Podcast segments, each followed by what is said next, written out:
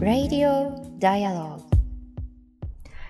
11月17日水曜日時刻は夜9時を回りました。Dialogue for People が配信しています Radio Dialogue。本日の MC を務めますフォトジャーナリストの安田夏樹と、そして佐藤慶です。こんばんもよろしくお願いいたします。よろしくお願いします。早速、姉もねさん、こんばんは。ということで、今週もよろしくお願いいたします。ますさあ、今日はね、あの、はい、立憲民主党のその代表選さんにね、はい、名乗りを上げて、そうですね。ようやく女性の声が上がってきたというところでしたよね。うんはい、まあなんかあの、選挙終わってもですね、やっぱりこうして関心持ち続けることってすごい大切だなって思いますね。その選挙の期間だけに物事が動いてるわけではないので、常日頃にどういう、例えばあの、党内であれば党内の中の意思決定がどう行われているのかであったり、まあメディアが何を扱い何を扱っていないのかっていうことも考えていくと、まあまた来年参院選もありますからね。そうですね。あとはまあ、あの、これはいろんなところでね、議論に上がっているところですけれども、こう、ジェンダー平等なんか掲げても票にならなかったんだよ、みたいな声ありますけれど、うん、でも、もしかしたらそのいろんなこう、動線のこう分析をしていく中で、はい、表には繋がっていなかったとしても、じゃあやめた、表に繋がらないものはこう、下げるっていうふうに、うん、ぜひならないでいただきたいというふうに思っていて、うん、あの、例えばその表にならなかったとしても、これ大事だからこう掲げようっていう、例えばその入管の問題もそうですし、ジェンダーの問題もそうですし、うん、ようやくそこでこう可視化されてきた問題ってあると思うんですよね。はい。で、あの、政治イコールこう票ではないですし、うん、あの、この社会には例えばその選挙権がなかったり、こう、一票投じられない方々も確かに共に生きているので、で、票にならなかったとしても大事だよねを掲げ続けるような姿勢を、はい、私はこれからも見ていきたいな、なんていうふうにね、思っています。そうですね。まあ論点って本当一時的なものじゃないですからね。今浮かび上がった論点っていうのはずっとあの社会的には課題として続くということなので。でね、あ、今、ミーさんがですね、今日はポリタスが裏配信なんです。そうですか。そうですか。この時間に被せてきましたね。でもね、別にね、敵対しているわけじゃないですよ。我々、あの、皆さんもご存知かもしれないですけれども、あの、はい、コラボ配信もね、しましたからね。そうそうそう、ポリダス TV っても大変良好な関係を持たせていただいています、うん、またやりたいですね、コラボも。うん、ね、あの、どちらもアーカイブに残っていきますので、はい、あの、今ちょっとポリダスをご覧になっている方は、後ほどまたアーカイブでご覧いただけたら嬉しいなというふうに思います。さあ、あの、本日は、仮方面の人々の現状、そして、ドキュメンタリーで伝える意義と題して、ドキュメンタリーディレクターの日向文有さんをゲストにお迎えしていきたいと思います。あの、この配信の中でも、えー、ご紹介した映画なんですけれども、東京クルドという映画、今年公開されたばかりです。うん、で、他にも、隣のシリア人、えー、そして村本大輔はなぜテレビから消えたなど、消えたのか、などを監督されています。えー、ヒューガさんのご登場、21時10分頃予定しております。えー、メッセージは今すでにたくさんのメッセージいただいていますけれども、YouTube のチャット欄、そして Twitter では、ハッシュタグ D4P 4は数字の4なので、ハッシュタグ D4P で皆さんの声をお送りください。この後21時40分頃。はい。一応私たちね、あの、毎回、あの、ベースになるような、こう、台本共有したりするんですけれども、はい、なんか今見たら、これあの、佐藤さんがやったんですかね。ゴロをすごい太字にしてますね。そうですね。そこ忘れずに言っとかなければっていう。はい。ゴロまでお付き合いいただければと思います。はい。あの、ツイッターでもですね、篠森高さん、あの、いつもあの、時間が延長だよとか教えてくださる方なんですけれども、21時から21時40分、かっこ最大21時55分って書いてくださってますね。はい。はい。はい。あの、ね、皆さんの貴重なお時間をいただいていますので、21時、21時40分頃はしっかり目安にしていきたいと思います。はい、さあ、あの、最近のニュースから気になったものを今日は2つお届けしていきたいと思いますが、えー、今日は今月初め、そして本日も、はい。えー、佐藤が取材に伺ってきました、はい、演劇業界のハラスメントについてですね。はい、気になる裁判が進行中ですので、ぜひ皆さんにお伝えしたいと思います。あの、今日お伝えするのが、この演劇界のハラスメントなんですけれども、まあ、近年、こう、各業界ごとに様々な、こう、セクハラ、パワハラ、うん、えー、問題視する声、耳にする機会も増えてきたかと思います。で、これは、あの、この件数がすごく増えてきて耳にするようになった。ではなくて、やっぱりこれまで抑え込まれていた声が、やっと少しずつでも出せるようになってきたんだっていう。まあ、いろんな連帯があって、はい、ようやく声として届けられるようになったっていう方もいらっしゃいますよね。うん、そうですね。で、あの、世界的な運動となっている MeToo だったり、フラワーでも、刑法改正の動きなど、えー、一人一人の、こう、声とか歩みとかが確実にこう、形になってきたなっていうことは感じるんですけれども、まあ、それとは反対に逆行するようにですね、まあ、例えばこう、森吉郎さんの、えー、わきまえている女性発言であったり、うん、まあ、本田議員も、えー、14歳と、14歳と50歳の自分が成功したら、同意があっても捕まるのはおかしいという発言であったり、まあ、かなり、あのまだまだこう、アップデートが追いついていないなという発言も耳にする機会が多かったように思います。うん、あの、今回取材をしている件はですね、演劇、映画、芸能界のセクハラ、パワハラをなくす会、えー、通称なくす会と呼んでるんですけれども、その代表の千野さん、そして副代表の田中円さんが、ある演出家に名誉毀損で訴えられているという事件です。で、このなくす会なんですけれども、演劇界で初めてこう、MeToo 事案の被害者として声を上げた代表の千野さんがですね、えー、その加害者の演出家を告発し、えー、その演出家はですね、謝罪、そして示談へと至ったわけですけれども、その示談金をもとに設立設立した団体となります。あの、名前の通り、こう、演劇、映画、芸能界などでのハラスメントをなくすことを目的にしてまして、まあ、被害者からの相談を受けたり、えー、あとはですね、ハラスメントの講習を講習会を開催するなど、えー、そうした啓発活動をずっと続けてきていたんですね。であの、今回このなくす会、えー、その代表の千野さん、副代表の田中さんに対して提訴したのは他の演出家の方なんですけれども、えー、仮に A さんと呼びます。であの、A さんはですね、非常に影響力のある舞台で、えー、演出、出演などもされる方なんですけれども、2013年、えー、A さんが当時40歳だった当時にですね、えー、自身が講師を務めるワークショップの受講者である、えー、10代の少女へのわいせつ行為によって、えー、児童福祉法違反で逮捕、そして執行猶予なしの懲役2年というかなり重い、えー、刑罰を受けてるんですね。で、あの、その後出所した A さんがですね、現時点でのその法整備の中では、あの、はい、重いそうですね。ということですよね。はい。執行猶予なしということも含めても、そうですね。今の法の体系の中ではかなり重い刑罰が下ったと思います。で、その出所後にですね、この A さん、演劇界に復帰してるんですね。で、あの、実刑判決を受ける前に携わっていた、えー、舞台作品の実質的な続編に、まあ、脚本主演などで関わったりしているということでですね、えー、こうしたセクハラ、それも児童福祉法違反という罪を犯した人間が、同じ業界で同じような立場に戻ってこれる。という、この演劇界の体質というものが容認できることなのか、えー、そうしたことに対して反対する、えー、立場から署名であったり、公開質問など、質問状などを提出してきた、えー、ナクス会のこの代表の二人に対して、あ代表副代表のお二人に対して、名誉毀損で訴えられているというのが今回の事件のあらましです。ちょっとざっくりと説明したので分かりにくかったかもしれないですけれども、えー、で、この名誉毀損、えー、何が争点となっているかというと、ナクス会がですね、以前 SNS などに投稿した文言のうちに、この A さんがですね、その立場を利用して、キャスティングを餌にして、わいせつ行為に及んだというふうに書いてるんですね。で、その部分が事実と異なり、名誉を毀損されたというのがその訴えで、えー、3点を求めています。で、1つ目がウェブサイトの投稿の削除。で、2つ目が謝罪文の掲載。そして3つ目がですね、慰謝料を求めてるんですけれども、それが名誉毀損裁判としては、異様とも言える額である500万円を求めているんですね。で、また代理人弁護士のマナギ伊豆太郎さんはですね、えー、提訴前に削除要請、その投稿した SNS の文言の削除要請など一切なかったこと、そしてこの法外な慰謝料を求められていることに関して、これは被害者が声を上げることに対して、萎縮させようという萎縮効果を狙った提訴に思えると述べています。で、あの、ナクス会副代表の田中さんもですね、もしこれが演劇界の復帰であったとしても、例えば裏方の仕事への復帰だったり、えそうした形であればまだ理解はできたかもしれません。けれど、同じ立場で復帰するということは他の業界では考えられないことではないかと指摘しているんですね。で、例えば、あの、これが教員であったら、スポーツ選手であったら、など他の業界で考えていくと、確かにそれがもし構造上で起きてしまったハラスメントであったとしたら、その立場にすんなりとこう戻れてしまう演劇業界というのは、そのハラスメント体質みたいなものを温存することになりはしないか、そうした懸念を出しているんですね。ねそうなんですね。であの、これ例えばお隣の韓国ではですね、立場を悪用した性暴力を繰り返してきた演出家の方、えー、懲役6年を言い渡され、業界からは永久除名という形になっています。で、その時にですね、やはりあの、こう、個人の罪というだけでではなくて、演劇界の閉鎖的な構造にも原因があるよねという声がかなり上がったんですね。そういうことから考えると、あの、非常にあの、大切な、こう、裁判の、えー、過程なのではないのかなということで取材をしております。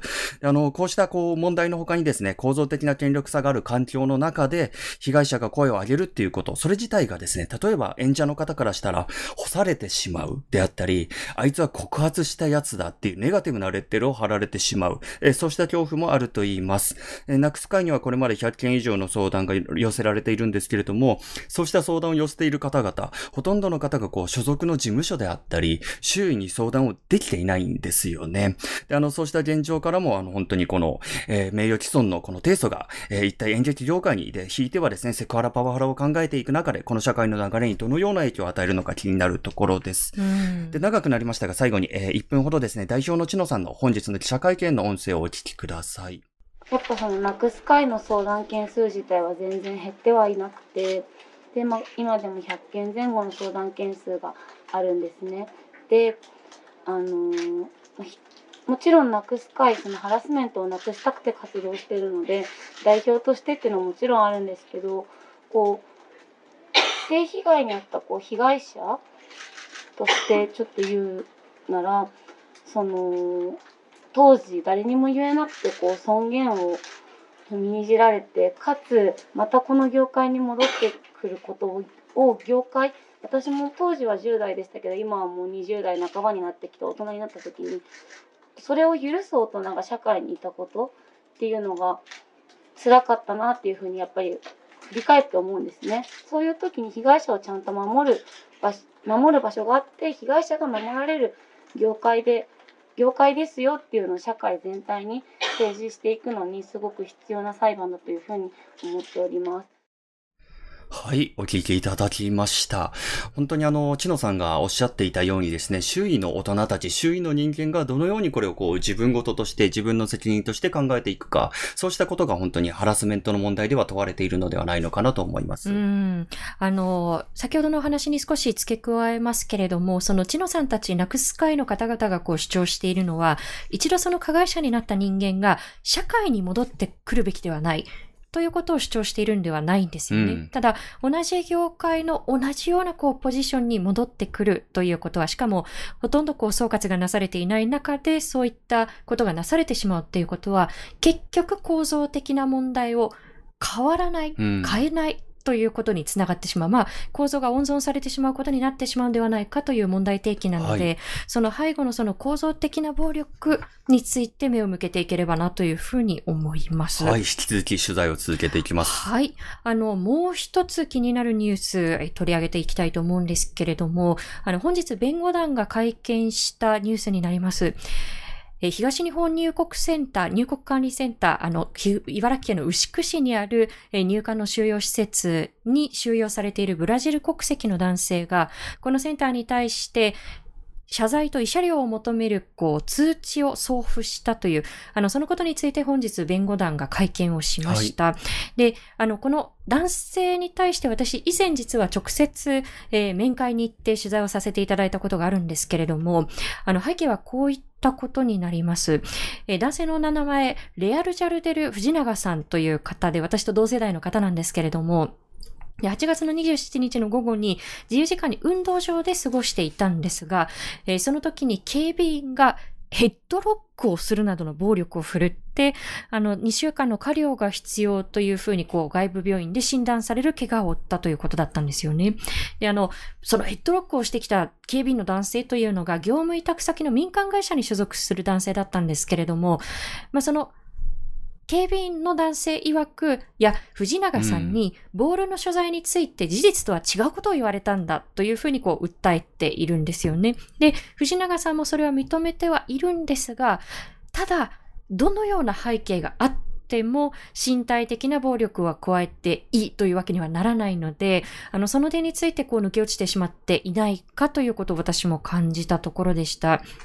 で、あの、これ入管側に対して、男性に対して警備員のその男性に対してではなくて、入管側に対してやはりこう責任を問いたいということなんですよね。あの、例えばその藤永さんが当日に、いや、首が痛いというふうに訴えても、その入管側が、いやいや、大丈夫だよっていう形で、すぐにこう、診察を受けさせなかったということもありますし、うん、それがまず歪んだ構造の一つですよね。で、私もこれ事件を起きた後にですね、入管側にコメントを求めたんですけれども、じゃあ具体的に再発防止策何かあるんですかっていうふうにこう尋ねたところ、はい、まず、その民間会社の警備会社に考えさせますっていう答えが返ってきて、おっと、監督責任というふうにちょっと思ったんですよね。で、あの、藤永さんもですね、俺たちも人間なんですっていうことを繰り返し私にこう伝えてくれたんですけれども、私たちも人間なんだっていう声って実は入管の収容を経験した方だったり、あるいはそのご遺族の方々からこう、なんとも同じようなね、ねニュアンスのことを聞いてきましたよね。で、その、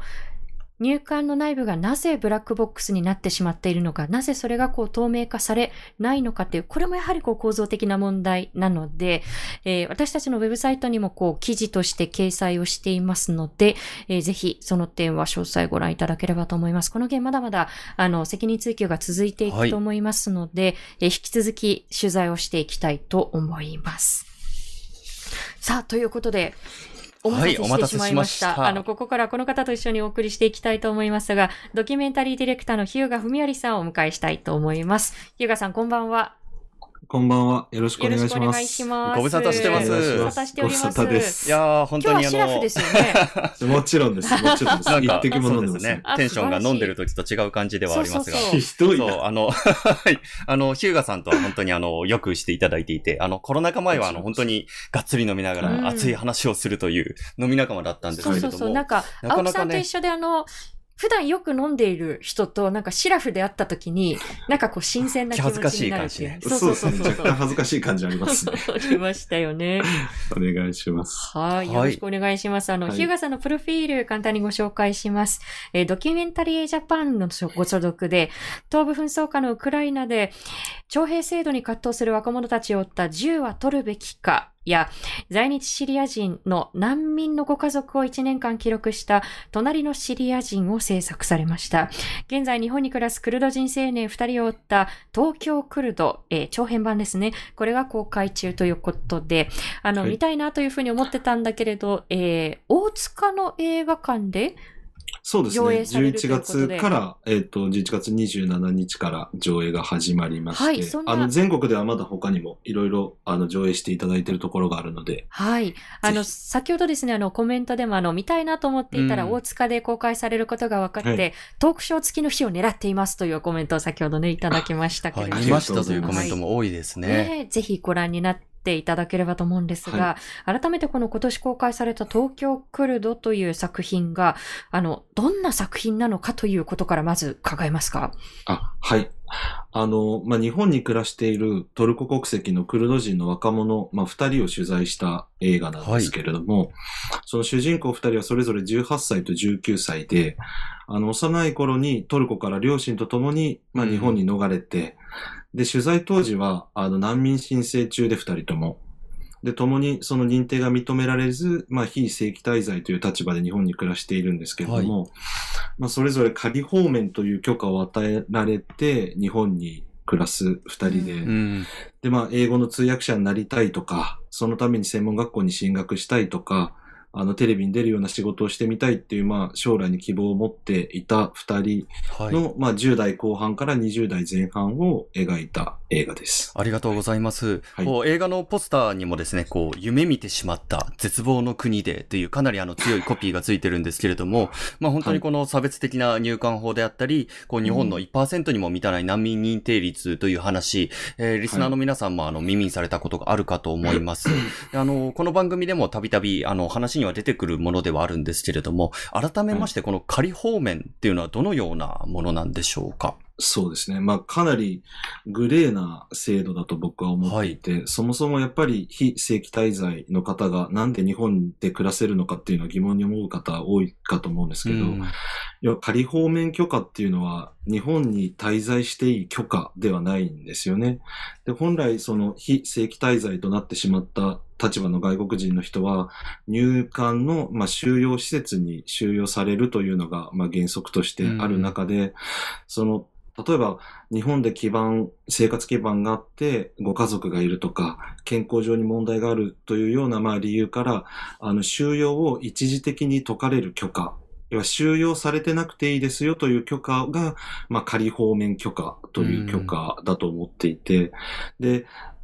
決して日本に滞在していい許可ではないので、1ヶ月もしくは2ヶ月、3ヶ月と定期的にその仮放免の許可というのを入管に出頭して更新し続け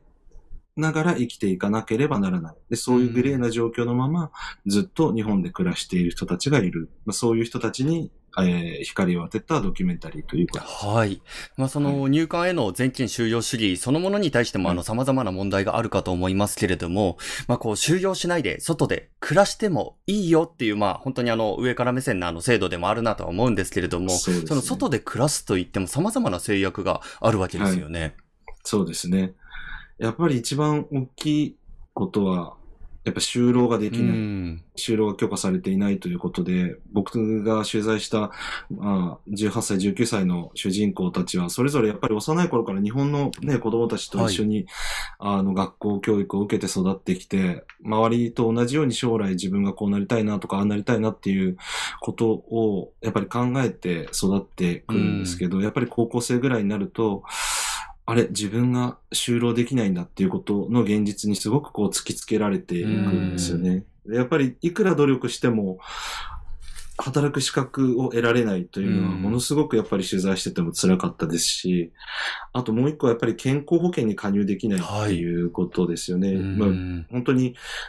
病院代どうするんだっていうか、やっぱ骨折して何十万と払いましたとか、い。う話は本当によく聞く話ですし、一回、あの、まあ、取材の相談かなんかで電話した時にすごい具合悪そうな時があって、はい。で、大丈夫って聞いたら、あの、インフルエンザになってしまったって言うんですよ。で、まあ、うかつにこう、病院に行くとすごくお金がかかるから、大丈夫？薬飲んだとかって聞いたら、やっぱ病院に行けなくて、その、まあ、市販薬でなんとか耐えてるけど、骨が痛いって言うんですよね。骨が痛い。これどんなにな痛みなんだろう。で、その痛みに耐えながら自力で治すしかない状況だったりとか、はい、そういうのがあったりとか、あとやっぱり、彼らが多く住んでるのは、クルド人が多く住んでるのは、はい、まあ埼玉県なんですけれども、はい、居住してるその居住権以外に、えー、移動することが原則禁止されていて、移動するときは、えー、入管の許可が必要であるっていうこととか、まあ様々なね、仮方面には条件がついていてっていうことですよね。はい。その、やっぱり他県への移動制限というのが僕もあの、初めてそれを知った時は非常に驚いたんですよね。はい、まあ県境に住んでいる人であったり、こう道路一個越えたり川一個越えたりして県を越える人もいますし、やっぱり様々な生活環境の中で、はい、特にはこう若いうちは少し遊びに行きたいとかであっても、やっぱりそれが許されない。うん、そうそう、すごく。ね、高校生同士でその東京に住んでて、うん、じゃああの、東京ディズニーランド一緒に行こうっていうふうに言われても、うん、県境を越えるからやっぱりこう行けないとかね、その、まあ、許可が出るかどうかっていうのもちょっとね、わからないっていう状況ですよね。で、あの、この許可に関しても、こう、明確な基準があるわけではないんですよね。そうなんですよね。だからその本当に時代時代とか時期時期によって許可されるものが全くなぜか変わってくるっていうか、だから僕が一緒にこう入管で、あの、ちょうど、えー、一時旅行許可書というんですけど、他県、その、それを取りに、えー、行くクルド人と一緒にその許可を取るときに、あの、同席したことがあるんですけど、はい、本当に、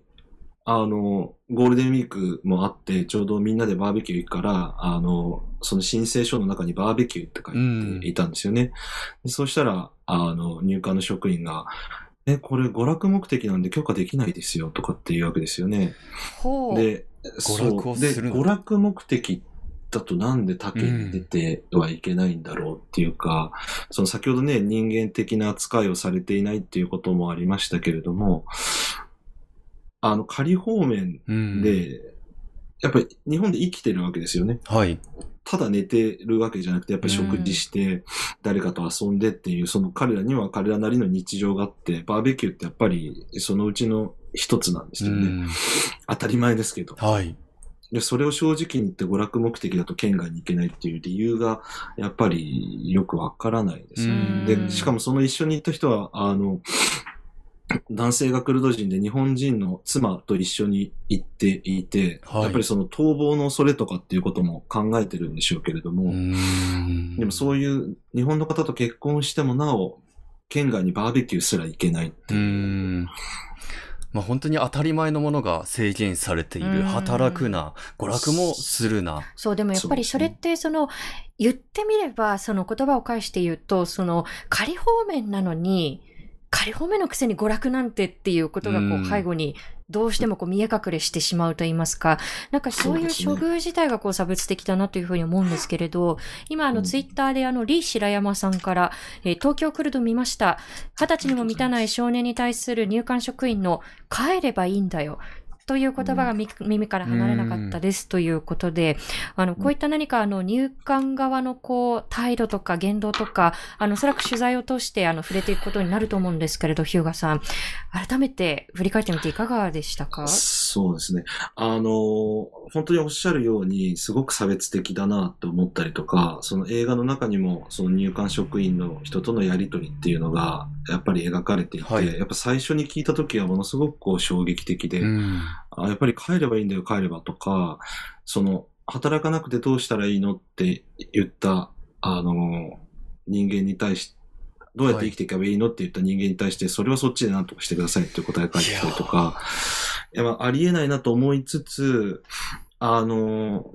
ただやっぱり、あの、いや、言葉自体とか、さっきのあの、牛久のヘッドロックの件とかもそうだと思うんですけど、はいあの、本当に一個一個の事例を見ると、すごくこう差別的だし、許せないし、まあその気持ちは変わらないんですけど、あの、映画を通じて、あの、実は元入管職員の方だったりとか、はい、入管側の人ともすごくこう、あの、お話しする機会があったんですよね。はい、で、そういう時に言われたのは、あの、入管職員も、中にもやっぱ苦しんでる人間がいるっていうことはすごく聞いて、で、苦しんでるから言っていいっていうことでは全くないし、ありえないと思うし、っていうのもありますけど、やっぱりその、仮方面の、あの、出頭面談で言うと、はい。えー、東京来るのに出てくる主人公の小山は、あの、月に一回、えー、仮方面の出頭のために行くわけですよね。で、そうすると、やっぱ顔見知りの職員も出てくるわけですよね。そうですね。で、しかもそれが何年も続く。うん、で、あの職員の方の言い分としては、やっぱりその、えー、国の姿勢だったりシステムが、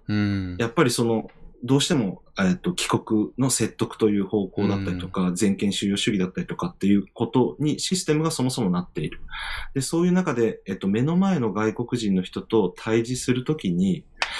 やっぱり曖昧なことは言えないんですよね。もうちょっと頑張ったら、在留許可得られるかもしれないから、仮放免期間もうちょっと頑張って、なんていうことは一切言えないわけですよ。で、そういう中でもやっぱり外国人の、えー、人と毎月毎月、まあ毎日毎日ですよね、接していかなきゃいけない中で、はい。入管職員自体も人間だから、うん、やっぱり自分の心を少し和らげるために厳しいことしか言えないけれど、少しこう、距離を近づけたいということで冗談っぽく言ってしまったりとかっていう状況がどうしても出てきてしまうっていう現実はあると思うんですよね。はい、いや、だから入管職員が、あの、正しいなんていうことは全く思わないですけれども、入管職員の方個人を責めるっていうよりも、やっぱりその制度の中で、もちろん外国人も苦しみ、入管職員自身も苦しんで結局辞めてしまった人っていう方からかなり連絡もらったりとか、うん、だから個人を責めるっていうのは、やっぱり何が問題であるかっていうことは、冷静に考えていきたいと思うし、はい、その入管職員イコール悪みたいな図式を作ってしまうと、結局、あの、不法滞在者イコール悪みたいな図式と結局変わんないのかなっていうのが大きなレッテルの話になってしまうそうなんですね。と言いつつ、まあ映画の中ではかなり、あの、ね、衝撃的な、あの、はい、声とかを使いつつもっていう感じではあるんですけれども。はい、まあでも、今のお話伺ってると、やはりこう、人に誰かをこう、非人間的な扱いをする、誰かを人間的に扱わないっていうその構造が、それをさせている側にとっても重荷になっているっていう、この構造的な問題、一歩引いたその視点も、えこの入管問題考える上では必要なことなのかなと思いましたね。はい、で、あの、本当に更新のたびにこう、苦言を言われ続けて育つ、それも思春期の、こう、そうなんですよね。はい。まあ青年たちがですね、そうしたことを言われながら、えー、暮らしているとなかなか、やはりこう希望を持てない、まさにこうポスターにあったようなこう絶望という言葉が出てきてしまうかと思うんですけれども、うんえー、取材を始めた当時にですね、ヒューガさん、えー、同じような立場の若者たちが戦争に身を投じたいというような発言をされていてショックを受けたと伺いました。えー、その時に実際にあの、どのようなあの発言だったのか会話をする中で、えー、若者は一体あの、どのような反応をしたのかというようなことを伺わせてください。うんはい。そうですね。あの、僕がその取材を始めた時は、あの、クルド文化協会という埼玉県の蕨駅の近くにある、はい、まあ、クルドの人たちのある種コミュニティの場のようなところに、あの、遊びに行きながら、いろんな人の話を聞いて、えー、行ったんですけれども、その中に、あの、やっぱり10代後半から20代前半の人が、戦争に身を投じたいっていうよりも、やっぱり IS あの、はい、いわゆるイスラム国と戦うためにシリアに渡りたいっていう若者が、やっぱり、ものすごく多くて。まあそうですね。その、まあ、IS、いわゆる過激派勢力であるイスラム国との戦闘って、うん、例えばそのシリア北部、クルド人の方々非常に多いですし、まあ、クルドの部隊がなんとかこう IS を押し返そうというふうにこう、うん、まあ、激しい戦闘を繰り広げていたという時期もあって、当然それは動画なんかで若い方がご覧になっていたりするわけですよね。うんそうですね。その通りですね。だから同じように本当に日本でも動画を見てる子たちはものすごく多かったですし、はい、やっぱり歴史的に見てもあまりクルド人というのはね、光をこう、なかなか光の当たる場所にいることができなかった民族が、うん、その IS と戦っている間だけは、やっぱりその存在意義を世界中から認められたみたいなことがあるわけですよね。だからその、日本に暮らすクルドの若い子たちも、やっぱ彼らは英雄だ、僕らの誇りだっていう、こう、がものすごいたくさんいて、で、自分自身はやっぱり、ね、自分が生きてるこの日本が安全安心であるということを、ほとんどまあ信じて疑ってない部分もありましたし、はい、そんなところに、そんな日本に逃れてきている、やっぱりクルドの若者、しかもその逃れてきてるわけじゃないですか。はい。せっかくこの日本という国にいるのに、なんでこう命を落とす危険のある、その戦地に IS との、えー、と戦闘に身を投じたいのかっていうのはものすごくこう、やっぱりわからなかったし、ショックで、で、な、なんでそういうふうに思うのっていうふうに聞き返すと、やっぱり日本で暮らしていても希望がないとか、自分の役割がないとか、未来が何も見えないっていうことを答える若者がものすごく多くて、で、それがやっぱり、その先ほどお話しさせてもらった仮放免という、あの、制度、システム、立場に、まあ、起因しているんだなっていうことはすごく取材した今だからこそわかるっていう感じですかね、はい。ありがとうございます。はい、今、あの、ひるがさんが少しお話しくださったように、今、現在、この世界の中で、あの、クルド人と呼ばれる方が置かれている状況、まあ、中東地域の中で、こう、国が勝手に線引きされた中で、マイノリティとして生か、生きざるを得ないクルドの人たちの葛藤というのは、また本当に別な大きな問題として、あの、世界規模で構造的に考えなければいけないことですし、やはりこう、IS との戦闘というところだけスポットが当てられて、用が済んだら去っていく周りの国々は何なんだっていう話は、あの、現地でも、あの、僕たちもよく聞いてきたんですけれども、えヒューガさん、この、イラク北部クルド自治区、クルディスタンと呼ばれるところでも、え実際に取材をされていますよね。で、そこであの実際にこう戦闘に関わる人々の取材もされてきて、ドキュメンタリーの撮影もされてきたということですけれども、はい、その取材ではどのようなことを感じられましたか？ちなみにですね、あの、手元でもしあの、Google マップとかをこう出せる方はあの、地図を見ていただくとわかりやすいかと思うんですけれども、あの、クルド人と呼ばれる方々、主にその、イラク、シリア、イラン、それからトルコ、アルメニアにもいらっしゃるんですけれども、うん、まあ、全世世界で3000万人ほどいらっしゃるというふうに言われていて、で、それぞれの国にこう、またがって生きているがゆえに、それぞれの国でこう、マイノリティで、だからこそいろんなこう、不利益を被ったり、迫害をされてきたという歴史があるので、ちょっと手元に地図が出せる方は、地図を出しながらこう、ご覧いただく、あの、聞いていただくと、あの、より地形がこう、想像できるかなというふうに思います。はい。あ、わ、私も地図を見ようとして はい。改めて見ながら思い出していただけますと。はい、そうですね。はい。イラク北部でこう、トルコと、えー、そしてシリアにこう、面している側でですね、今でもあの、散発的に戦闘が起きたり、こう、ドローン爆撃などが生じているという地域ですね。すねイラクの北部はクルドの自治区というふうに、オフィシャルではね、オフィシャルでなってはいますよね。はい。うん、僕が取材させてもらったのは、あの、シンジャールという、えーはい、イラク北部の町出身の、本当にシリアとの国境線の近くの町なんですけれども、そのシンジャールという町出身の、えっ、ー、と、兵士で、シンジャールというのは、あの、IS にあの襲撃され、村人も5000人ぐらい虐殺されてしまったという土地で、そこから逃げてきて、実はその、僕が取材したのは兵士ではあったんですけれども、シンジャールの町から逃れてきたので、難民キャンプに暮らしていたんですよね。はいで、そもそもなんで彼を取材したかったかっていうと、やっぱり僕が日本で取材していた、あの、10代の子供たちが、英雄だと言っていた兵士たちがどういう人たちなんだろうっていうのをあの見てみたいっていうことがあってイラクに行ったんですけども、はい、やっぱり現地の人々、要は兵士以外の市民の人たちも、やっぱり IS と戦って自分たちの街を守ってくれた、戦ってくれた、まあ、ペシュメルガという自治軍の兵士だったんですけれども、うん、彼らは英雄だ、英雄だっていうわけですよね。でその英雄と呼ばれる人に、こう、兵士にお話を聞いても、やっぱり、あの、実はその人は23歳ぐらいで、はいあの、お兄さんがシンジャールで IS に殺されてしまって、お父さんも幼少期に、あの、別の、あの、テロの、まあ、にあって、あの、お父さんも亡くなってしまって、で、生まれた時から、まあずっと戦争だよっていうのを、なんか本当に笑いながら話すんですよね。でそういう人たちの、そういうここ人のメンタリティっていうのはやっぱり知りたいし、理解できないからこそ知りたいしっていうこともあって、で、やっぱり IS と戦ったんですよね、その僕が取材した兵士は。はい、で、やっぱり IS の、まあ、死体を見たときに、すごく嬉しかったっていうことを言っていたりとか、で、最後に聞いたのは、その、IS とその戦うことで、あなたは何を手にしましたかっていうことを聞いたんですよね。はい、で、結局、やっぱりまあ、本当に自分の国を守ったじまあ、国ではないか、まあ、自治区を守った、自分たちの土地を守ったっていうことにものすごい自負があるということは言っていたんですけども、彼が言ったことが、たくさんの英雄が生まれたっていうことが、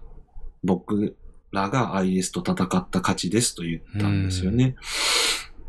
でもたくさんの英雄、その英雄っていう価値観ってやっぱり国家が作った価値観だと僕は思っているし、こその人個人を戦争に向かわせるためのやっぱり価値観だと思っているし、日本でね、こうして安全な国でこう暮らしている自分はやっぱりその国家よりもあ個人が集まった上で個人あ、個人が集まった上で国家だ、国だっていう意識で暮らしているけれど、やっぱりその大きなもの、大義、民族だったり国家のために、その個人がね、飲み込まれていくっていうことが、うん、うん、彼らの生き方としても染みついているので、うん、だから戦争自体はもちろんね、あの、全く肯定したいなんていうことを全く思う気持ちはみじんもないけれど、はい、やっぱ銃を取るっていう選択肢を否定しきれない葛藤というか、うん、なんかすごくこう複雑だったし、うん、日本で暮らしているクルドの人たちが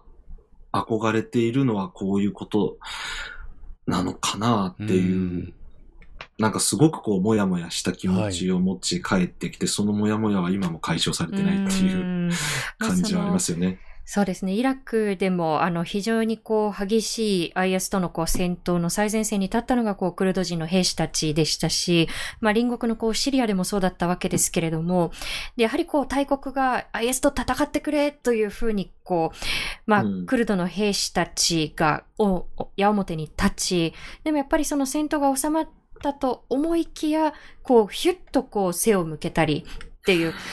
あの、思えばやっぱりこう、クルド人の歴史って、ってそういう大国の思惑に翻弄されてきたその繰り返しだったなというふうにこう、そうですね。思っていて、非常にその中で、あの、歴史の流れの中に、今、日本に暮らしている方々の、こう、お父さんお母さんだったりですとか、あの、そうした方々のこう声があるんだなというふうに思うんですよね。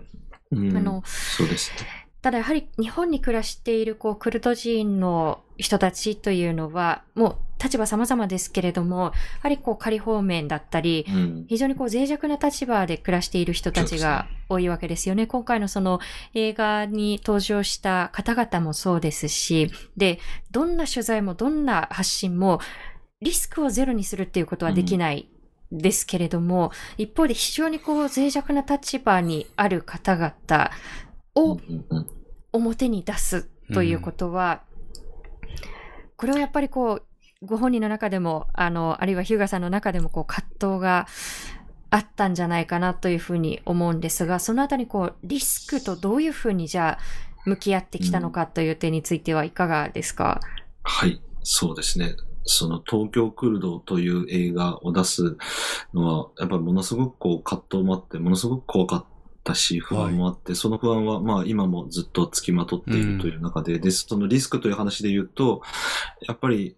あの、難民としてトルコから逃れてきているので、彼らの顔を出す、えー、彼らの話をどういう経緯で逃れてきたかを話すっていうことによって、うん、やっぱトルコ本国から何かされるかもしれないというリスクがあって、で、このリスクに関しては、やっぱり、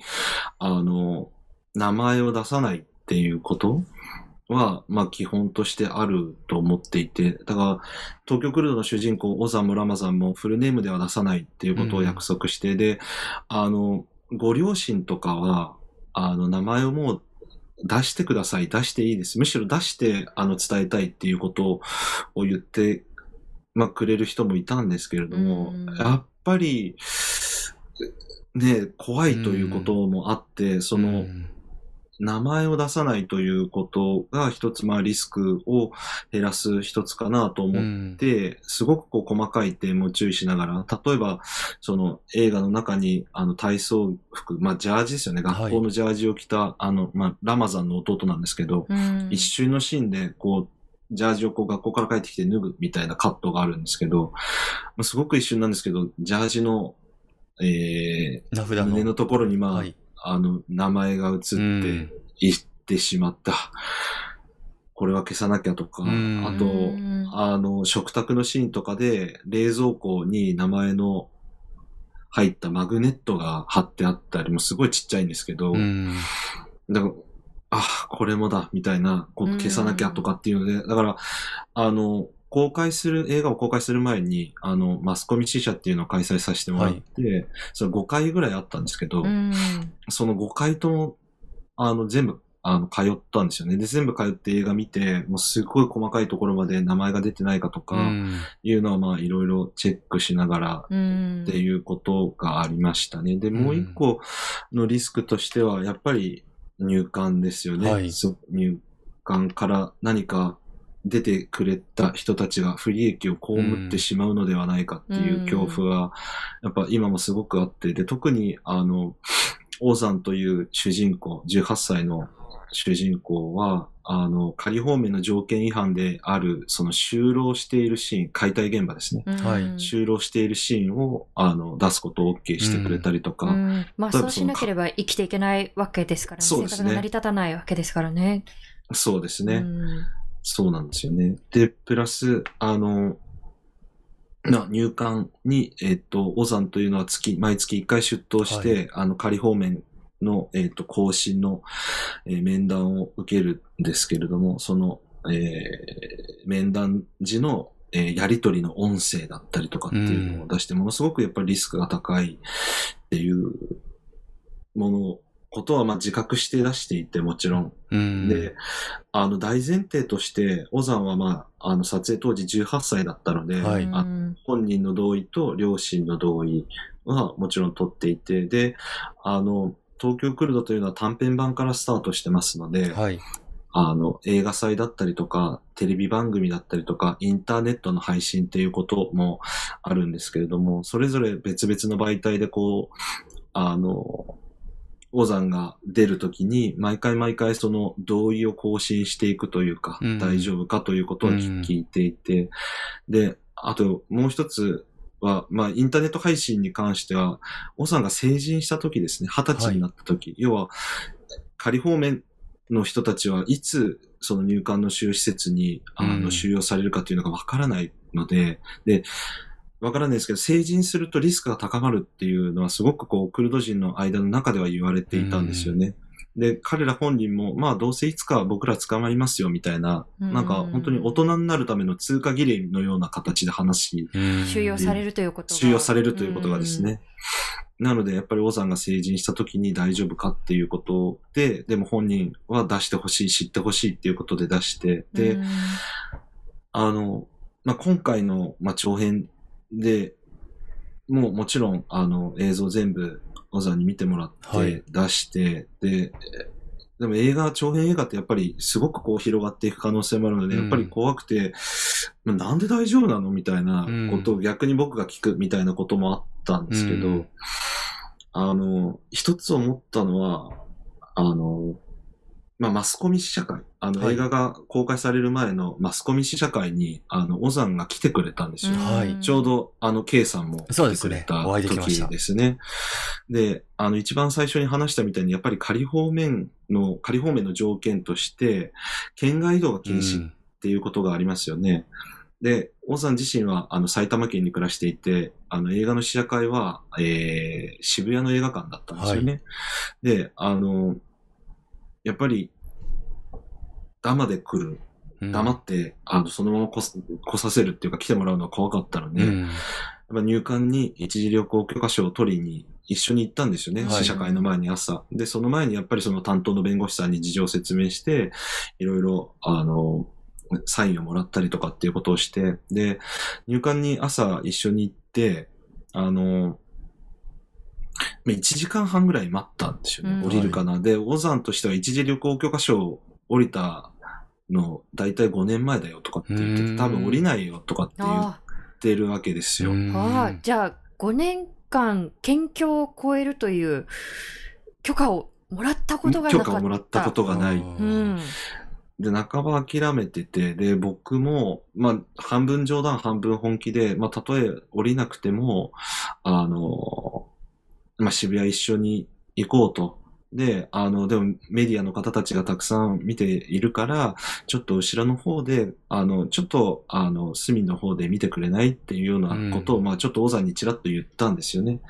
でしたら、オザンが言ったことは、もう僕、こそこそ隠れたりするの、もう飽きたんですよ、って言うんですよ。で、オザンとしては、当たり前だけど悪いことしてると思ってないわけですよね。だって映画見に来るだけだから。はい。だから、オザンは、その立場こそ、その仮方面だったり、非正規滞在者というものがつくけれども、うん、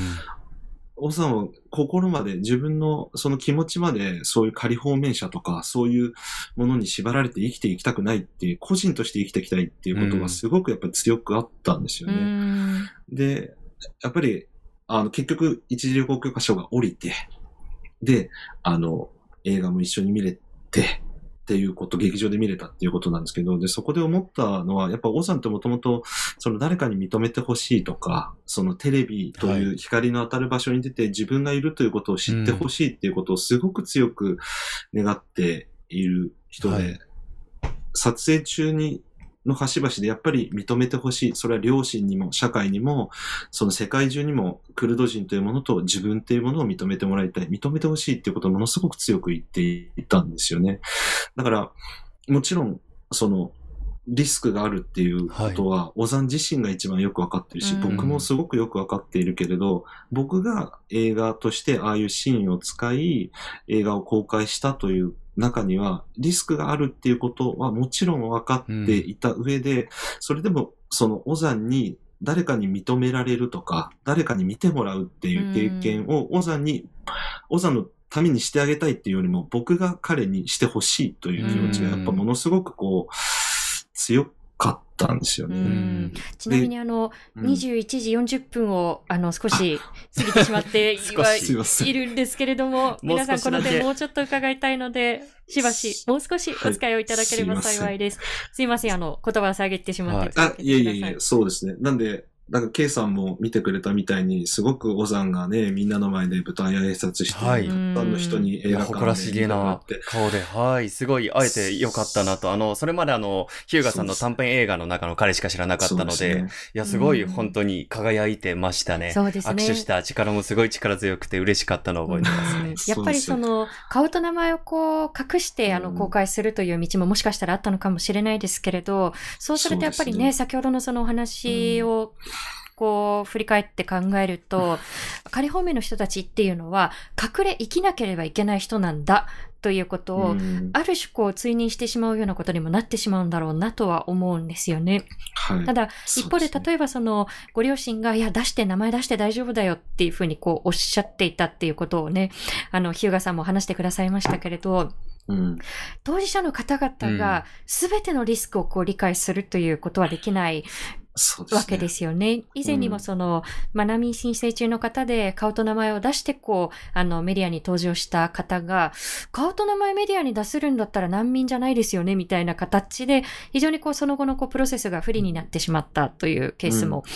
あったりして、メディアに出るこうリスクって、やっぱり本人たちだけではこうわからないことだと思うんですよね。そうですね、うん、あの、その通りだと思ってて、やっぱり撮影できたから撮れてしまったから全部を出していいっていうことでも全くないですし、はい、本当にその何が怖いかとか、あの、やっぱ弁護士さんとも何度も何度も、あの、やっぱり相談して見てもらって、書類の隅々だったりとか、ね、あの発言の隅々までこう一応チェックしながら、あの出すということの、その、幾層ものチェックを繰り返しながら、こう、あそこの映画の、公開できてる映画の形にたどり着いたっていうこともありますし、うんあとさっき、あの、安田さんがおっしゃってた、あの、出てた、あの、メディアに出たから、じゃあ難民性、難民じゃないんじゃないみたいなことを言うのとは、その逆の立場から言わせてもらうと、あの、どれだけの覚悟を持ってメディアに名前と顔をさらし、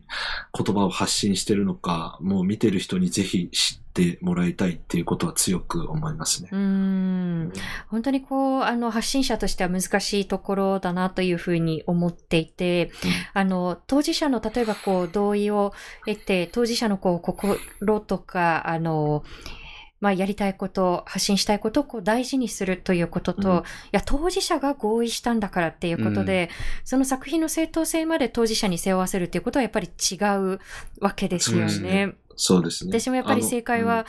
ないんですけれども、あの、もちろんその入管の構造的な問題を問いたいけれど、じゃあ果たしてそれは必要以上のこう、リスクを当事者にこう、背負わせるという手法でいいんだろうかとか、うん、いろんなやっぱりこう、葛藤は巡りますよね、まあ、答えは出ないですけれども、本当に僕たちもあの、リアルにあの、そこに存在する人の人生にこう、うん、まあ、介入させていただいてるわけですよね。明らかにあの、そ、ね,、の人の人生を本当に、まあ、大きくか小さくかわからないですけども、絶対にあの、タッチをしてしまう。まあ、そうした中で何かを伝えていくっていう中では、やはりそれを免罪符にしてはいけない。当事者の方の言葉を免罪符にしてはいけないなということを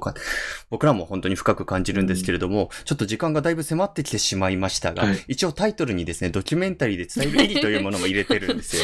あの、これをあの、サクッとまとめてとはとても言えないんですけれども、やっぱりあの、様々な。サンデーモーニングだと1分でまとめろって言われますけれど。まあ、様々なこう、葛藤があり、やっぱリスクに対してもいろいろ考えますし、うん、で、目の前で撮ってると、あの、すごく、あの、これは取材者としても、やっぱり感情移入しながらいろいろと考えたり、例えばずっとこう入管に面会に行く中でヒューガシャン自身もいろいろ考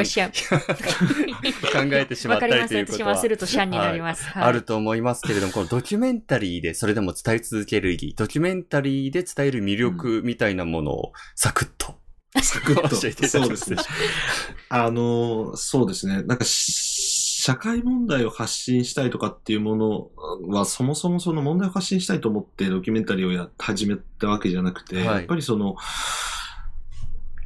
話してくださる方の、やっぱ言葉だったりとか、あの表情とかが、やっぱりその、自分が勝手に想像して本当はもともとフィクションの映画を作りたいと思って、この業界に入ったんですけれども、はい、やっぱりドキュメンタリーと出会った時に、まあ、今回の東京来るとに本当に限らずですけども、やっぱり現実に生きてる人の言葉だったり、表情だったり、行動だったりが、もう自分の頭で考えてた小さな世界なんかもう簡単に飛び越えて、もう本当にやっぱり魅力的で、やっぱそういう瞬間に出会えるまあ、喜びも悲しみも怒りも全て含めて、うん、そういう、なんか人のものすごくこう持ってる、ね、魅力だったり力だったり、まあ、闇もそうです、そうなのかもしれないですけど、うん、そういうものにやっぱ触れた時っていうのはものすごい、あ、もう強いなっていうのを感じて、やっぱりドキュメンタリーという方法で、あの、発信しています。ありがとうございます。あの、綺麗にサクッとまとめていただきましたが、思いがとっても伝わってきました。僕たち自身もやっぱりあの、現場ですごい想像を超えていく、いろいろな発見や気づきがあるということが本当に宝物のように、うん、また次の現場に向かっていくっていうことがありますね。そうですね。やっぱりその発信とリスクと当事者の声っていう、あの、テーマで多分別立てでできるぐらい、ね、あの、話したいことが。それはいろんな発信者の方がどう考えるかとかね。特にドキュメンタリーって、ね、またちょっと、あの第2弾をやるか、はいね、あの、ポリタス TV を習って、はい、この後こう別立てのこう飲みながらのコーナーを作るかっていうところで。したらね、ヒューガ監督の2号機が見れますよ。そうそうそう。まあ2号機もね、いろいろ。はい。ベロンベロンやめてくれ。お願いしたいです。はい。はい。ということで、あの、またぜひ、あの、2回3回とこのレディオダイヤルにもいらしていただければと思います。ヒューガさんありがとうございました。ありがとうございました。ありがとうございました。あ、最後に、すみません。ありがとうございました。はい、った後なんです。告知などありましたら。あ、あ、はい。はい。あ、でも最初にさせていただいたので、あの、シネマハウス大塚11月に東京来ると、えー、上映始まります。はい、他、えー、神奈川だったり、えー、長野だったり、他いろいろまだ上映ありますので、ぜひホームページを見て、実際に映画館にえー、で見ていただけたら本当に嬉しく思います。はい。詳しくは東京クルドで検索をしてみてください。ということで、今度こそ、日向さん、はい、本当に長い時間ありがとうございました。ありがとうございました。はい。皆さんいかがでしたでしょうか？あの、私はあの、戦争にこう、出向きたいという趣旨の発言をしている若い方々のことを聞いて、で、うん、あの、シリアから逃れた難民の人たちのこう、取材をね、思い出したんですよね。そうです、ね、南側の隣国のヨルダンにね、こう逃れてきたあの男性たちが、うん、あの、そこで、例えばその仕事をすることは認められない。うん、で、お前たちはどうせ援助で暮らしてるんだろうというふうな偏見で見舞われたりすることもあって、であるシリア難民の子男性がおっしゃっていたのが、自分たちはこの隣国に逃れてきても、毎日死んだように生きなければいけない。うん、でも、自分の国に戻って戦闘に参加したら死ぬのは一回だろうっていうことで、せっかくこう安全を求めて逃れてきたはずなのに、またそこにこう戻っていってしまうという悪循環が、うん、あいろんなと世界各地で起きているんだろうなというふうには思います。うんすね、まあその銃を手に取る動機っていうものが、その結果的には一つに見えても、もしそこにその手に銃以外のものが差し出される環境があれば、もしかしたらまた違った道を選んだんじゃないのかっていうのは僕たちも取材の中でたびたび感じますね。そうですね。まだまだちょっとね、あの語りたいことがあって、今のツイッターであのラブビアさんも第2部トークはいい案かもねというふうにこういただいていますので。ぜひ今度やってみたいですね。はい。さあ今日の放送をもう一度聞きたいという方は Dialogue for People の YouTube チャンネルにアーカイブをしていきます。今後の放送のお知らせもいたしますのでチャンネル登録よろしくお願いいたします。え今日の放送は Spotify、Apple Podcast、Google Podcast でも聞くことができます。えそしてこのレディオダイアログサポーターの方々のご寄付で支えていただいております。よろしければ Dialogue for People のワンタイムサポーターやそしてマンスリーサポーターへのご登録もよろしくお願いいたします。さあ、来週11月の24日水曜日の放送は、弁護士であり、そして外国人人権法連絡会の事務局長でもあります、室岡康子さんを迎えして、選挙運動に乗じたヘイトスピーチ、そしてそういった問題に対する今後の課題について伺っていきたいと思います。あの、衆議院選ありましたけれどね、はい、やっぱり、これはあの、選挙の外選活動なんだっっていう名目で、うん、まあ、ヘイトスピーチがこう垂れ流されたりということが、残念ながら起きてしまっている問題ですよね。ねうん、あの、そういった問題に対して私たちはどう対峙していけばいいのかということについて改めて考えていきたいと思います。ということでこのレディオダイアログ来週24日21時にまたお会いしましょう。本日のお相手はフォトジャーナリストの安田なつきと佐藤圭でした。ありがとうございました。おやすみなさい。ご視聴ありがとうございました。チャンネル登録やご評価をいただけますと幸いです。また、このチャンネルは皆様のご寄付に支えられております。ご支援ご協力よろしくお願いいたします。